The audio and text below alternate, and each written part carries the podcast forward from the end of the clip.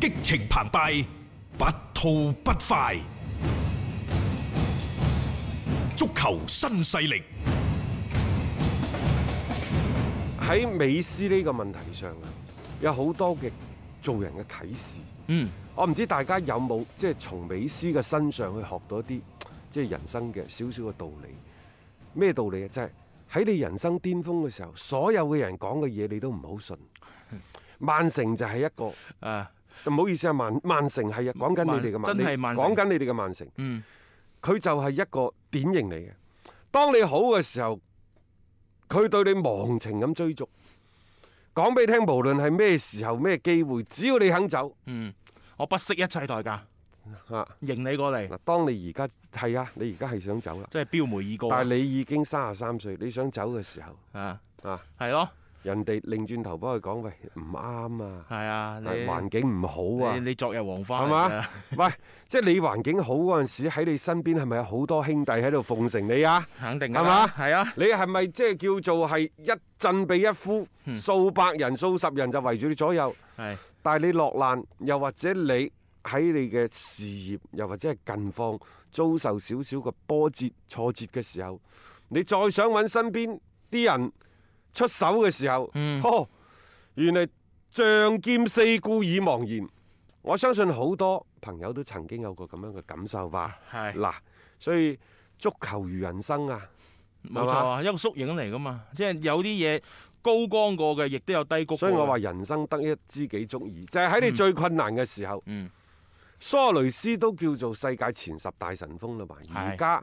都放低嘅姿態，嗯放低嘅姿態，寧願去做一啲可能佢昔日根本就不屑於做嘅事情，嗯，亦就係話向人哋低頭，向你嘅對手、向你嘅敵人低頭，嗯佢淨係為咗幫你換嚟一息喘息之機，嗯，呢個係咪好兄弟啊？冇錯，各位。嚇你足夠即係一世嘅好兄弟就係呢啲，即係有時患難當頭先可以足見真情啊嘛。更何況呢，對面嗰班管理層豬隊 友、豬操作、係啊，智商成疑嘅人，嗯你咁樣去同點解我係咁話巴塞管理層？我同佢講咧，真係傻嘅呢班友。喺兩年前吧，大概嗯，其實嗰陣時拿傑迪呢，都開始即係三張嘢嗯誒走下坡路㗎都啦。開始啱啱走下坡路，又或者去到最後嘅頂峰。嗯，當其時一個大土豪，大巴黎，嗯巴黎聖日門係嗰陣時話九千萬歐元去買啊，佢唔拿傑放迪，佢唔放。係啊，而家買拿傑迪係點啊？誒一千萬都唔夠，嗯，賣俾西維爾。褪咗褪咗十倍都有。咁仲有呢兩年嘅人工呢，加埋咪億幾？更唔你唔好講話咩迪比利啊，啊啊。咩古天奴嗰啲。係啊，基士文啊，而家呢啲，你諗下，即係呢個巴塞喺一啲嘅操作上面，係你你你只有你諗唔到，冇佢即係做唔到嘅一般嘅嗰嗰種好傻嘅一啲操作，會令到成個即係俱樂部係陷入一種嘅財政嘅困境當中，作茧自負。好啦，誒呢個係豬隊友啊。然之後我哋再講誒美斯喺嗰個球隊入邊，即係喺內部，到底除咗蘇亞雷斯之外，仲有冇其他兄弟去撐佢呢？而家睇嚟係冇嘅，因為鳥獸散，比達爾嗰啲，反正我都係來來嚟嚟往往走係啊㗎啦。我佢去而家邊又度話翻國米啦。即係去邊度都得㗎。嗯好啦啊，， 話蘇亞雷斯呢，就喺屋企食散伙飯嘅時候呢，美斯誒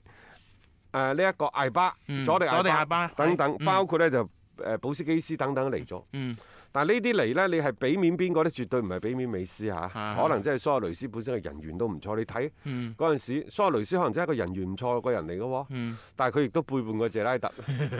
即係好係有好嘅一面啦，反正就係咪 係人夾人緣呢冇錯啲，係人無完人。 啊，好啦，翻翻轉頭，我哋一路都講比基。誒、呃之前呢，前幾年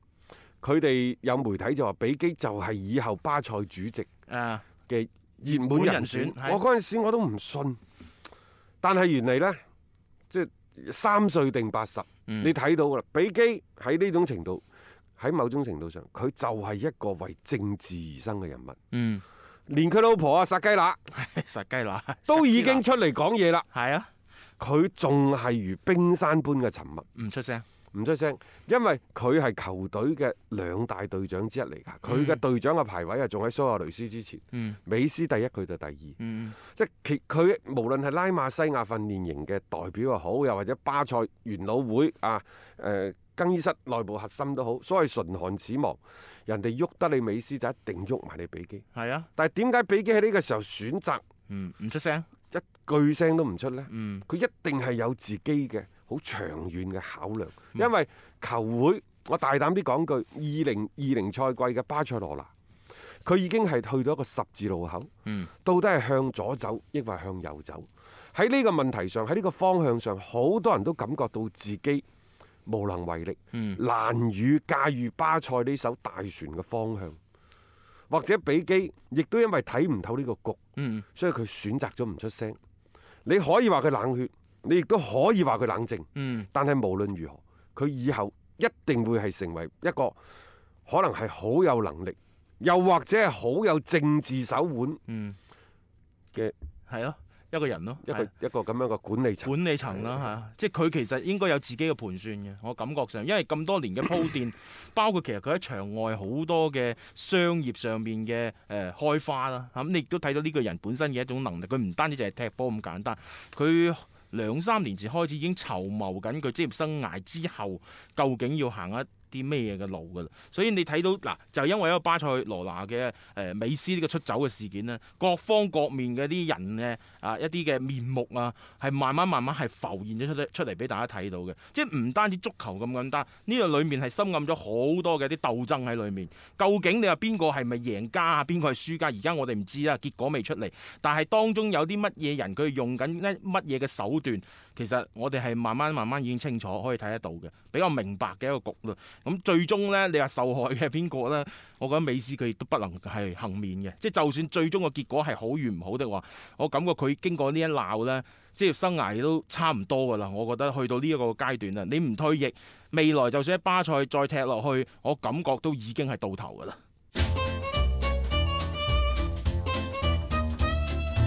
你放工，我翻工，唔會抌波鐘。足球新勢力馬上開工。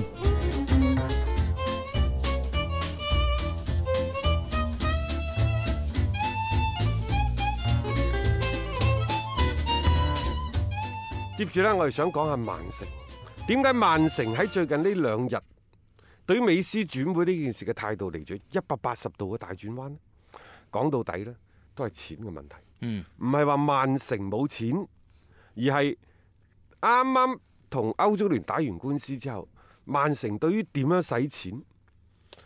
多多少少都要收斂一個半個賽季吧。係啊，再加上而家曼城嗰條嘅嗰隊嘅三條線啊，嗯，何嘗唔係千瘡百孔呢？係咪？佢要補嘅佢最強嘅就可能係中間，啊，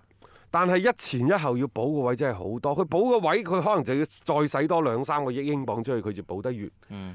呢個亦都係格調難，所以即係我哋啱啱節目講話美斯係咪被高估？因為咁貴人工，冇冇人請得起。嗯，其實格調拿係咪被高估都一樣 嘅咋，因為格調拿去咗曼城三年四年啦，誒靠嘅就係帕力連尼當初嗰條嗰嗰嗰條骨啊，係啊條主心骨嗰條前中後嗰啊嗰條線。嗯，即係當呢佢啲人走咗，阿古路老咗，大衛斯華走咗，嗯高帕尼退咗役之後，你會發現哦，成隊嘅曼城似乎好似有啲咁多群龍無首嗯，嘅感覺 嘅，即係你帶嚟嘅嗰啲人再補 咯。係咯，再補啦，仲有啊！你睇下佢最近呢幾年買嘅人，除咗史特靈升值，嗯利來新嚟算唔算升值呢？打個和波，打和波啦，差唔多啦，但係其他縮水縮得好緊特別要。後衞嗰班啊， 高價買入，好啦，嗰啲冇理佢啦。啊啊哈，其實要講嘅呢就係曼城到底有冇錢嗯可以係請到美斯，又唔觸碰呢一個歐足聯嘅財政政策呢？嗯啊，未知啊，因為佢哋當初俾到美斯嘅嗰個所謂人工就話税後嘅合同嗯，係六千萬嗯歐元。最後啊，追合同，嗯即係盡量保持翻佢喺啊誒巴塞，巴塞嗰陣時嘅收入，再略略提高。嗯。簽嘅係一份三加二嘅合同，養老合同 被稱為嚇，呢個係最開頭嘅。係然之後呢，就一億歐元再再加三個球員去交換啦，等等嚇、嗯嗯啊即係無論係點講都好，作為曼城嘅球迷，又或者係作為我哋吃家群眾，可能比較擔心嘅，又或者係諗唔透嘅就係、喂，買美斯到底有冇觸觸犯到嗰個咩所謂財政公平法案？嗯，即係起碼喺呢條紅線之下，你可唔可以去更加好咁去操作呢一單嘢啦？因為作為即係曼城本身嚟講咧，你自己嘅誒、呃花銷都唔少㗎，因為每一年呢，佢就喺個自己陣容，你包括一啲人工等等啊，佢都有一定嘅嗰個嘅誒支出喺裏面。嗱，首先曼城有冇錢先？嗯，佢一六到一九年呢幾年嘅總盈利兩千一百萬英鎊左右，幾年加埋。咁、下下幾年，嗯當然啦，就呢一個 FFP 即係嗯財政公平法案，嗯考核曼城嘅利潤呢係一點零七億。嗯咁大家話喂，點解既然有賺錢，仲要罰佢嘅？嗯因為佢係一六年以前，一四到一六年係嗰陣時嗰啲左袋入入入右袋嗰啲贊助嗰陣出問題時啊出問題啊嘛嘛。嚇咁點解即係佢對外公佈就兩千一百萬，嗯但係歐洲財政公平法案嗰度考核佢嘅利潤一點零七億，兩者差咁遠呢？因為呢幾年中間嗰個差額係全部用咗喺佢嘅青訓基地，誒呃嗰啲係包唔括計女足嘅，，嗰啲係唔計。但係你作為俱樂部你要計啊嘛，係冇錯。嗯歐足聯係唔計，佢係兩套唔同標準。係啊，咁佢會睇你嗰啲其他嘅投入嘅啫，青訓嗰啲佢係唔計數嘅。呢個呢，就你可以將佢理解為一個可操作空間，亦就係嗯曼城可能買咗美斯之後蝕錢，但係喺呢一個歐洲財政公平法案嗰度佢佢未唔必一定蝕錢蝕錢嚇，啊冇再加錯。上呢，即係誒利來新嚟等等賣咗，咁、嗯變咗嘅話呢，就即係多多少少係有一啲轉會嘅啊，可能性嗯個可能性，嗰啲嗰啲資金嘅操作。冇錯，即係唔唔一定下下所以觸碰嗯點解？所以點解就話而家一定要零轉會費、零身價轉會費？啊，即係盡量我俾少人啲交俾你，少係係係啲現金。但冇係錯巴塞而家最需要嘅就係現現金啊，冇錯啊嘛。如果唔係點會咬住嗰個所謂咩七億違約金唔放咧？就係咁嘅意思啊嘛。大家就喺呢個點上面咧，誒、唔能夠達成一致，咁好正常嘅。各自嘅訴求都唔同，你亦都要睇住盤數去做事啦。曼城唔可能因為我再投入喺美斯身上嘅一啲轉會費，因為你一計到落去嘅話呢，你分分鐘就突破嗰條嘅紅線。咁你一旦突破咗嗰條紅線嘅話呢，喂，啱啱先打得咗嗰單官司，又俾人釘上嗰度咁。當然啦，就美斯嚟講呢，即係佢嗰啲人工，你姑且算佢一億呢一年嚇、嗯美誒、呃英鎊。可能呢，有部分係贊助商俾錢嘅，即係啲咩 Adi 啊、啊 Nike 啊、嗯係啊係啊啊咩咩咩咩誒佩洛、佩內力輪胎啊嗯等等嗰啲，即係大嘅贊助商啊，即係有錢出錢，有力出力，都可以幫幫你嘅。嗯誒、正路嚟講呢，你話曼城養唔養得起一個美斯呢？肯定會養得起。嗯，會唔會誒、呃叫做係誒、呃又踩線呢？可能會踩可，能啊會踩亦。都可能唔踩。嗯但係你將自己逼喺一個咁危險嘅鋼絲繩上邊呢，嗯嗯佢可能會係令到你一步向前就海闊天空，一步向後就係地獄深淵。嗯，係啊。你今時今日嘅曼城，你仲願唔願意將咁大嘅風險壓喺一個三十三歲嘅老將身上？